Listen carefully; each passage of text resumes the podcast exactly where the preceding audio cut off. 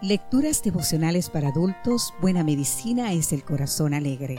Cortesía del Departamento de Comunicaciones de la Iglesia Adventista del Séptimo Día de Gascue en la República Dominicana. En la voz de Sarat Arias. Hoy, 2 de marzo, empatía. Romanos 12:15 nos dice, gozaos con lo que se gozan y llorad con los que lloran. Alessio Avenanti y sus colegas de la Universidad de Bolonia, Italia, observaron la reacción neuronal de una persona mientras presenciaba cómo inyectaban a otra en la mano. Mediante un procedimiento llamado estimulación magnética transcraneal, los investigadores constataron repetidamente que el testigo que observaba el pinchazo en el otro experimentaba en su propio sistema córtico-espinal una reacción muy parecida a la que sentía el inyectado. En efecto, la actividad eléctrica de la corteza cerebral que gobierna los nervios de la mano experimentaba una fuerte actividad de energía adicional en el testigo que no había recibido pinchazo alguno.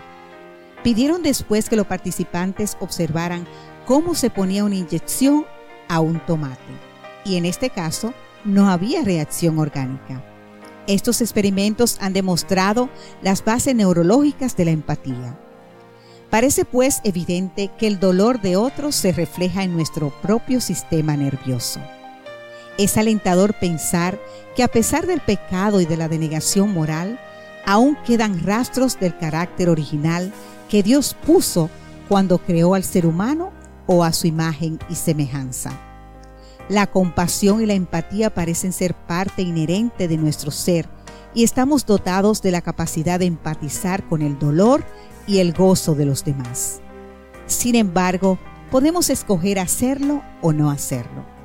Por ello, el apóstol Pablo exhorta a los seguidores de Cristo a que escojan el camino de la empatía, gozarse con los que gozan y llorar con los que lloran.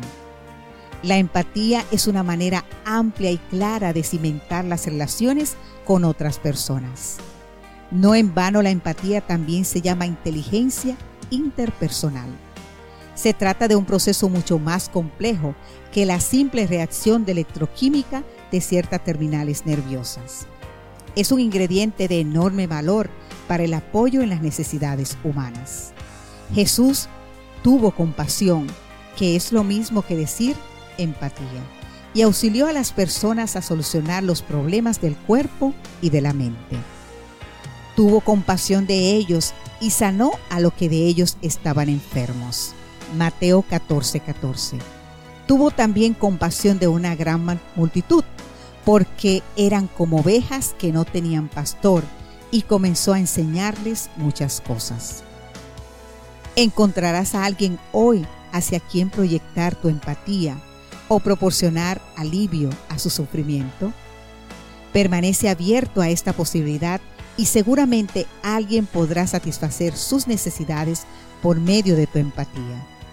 Aparte del bien que hagas a los demás, experimentarás bienestar físico, psicológico y moral en ti mismo. Amén.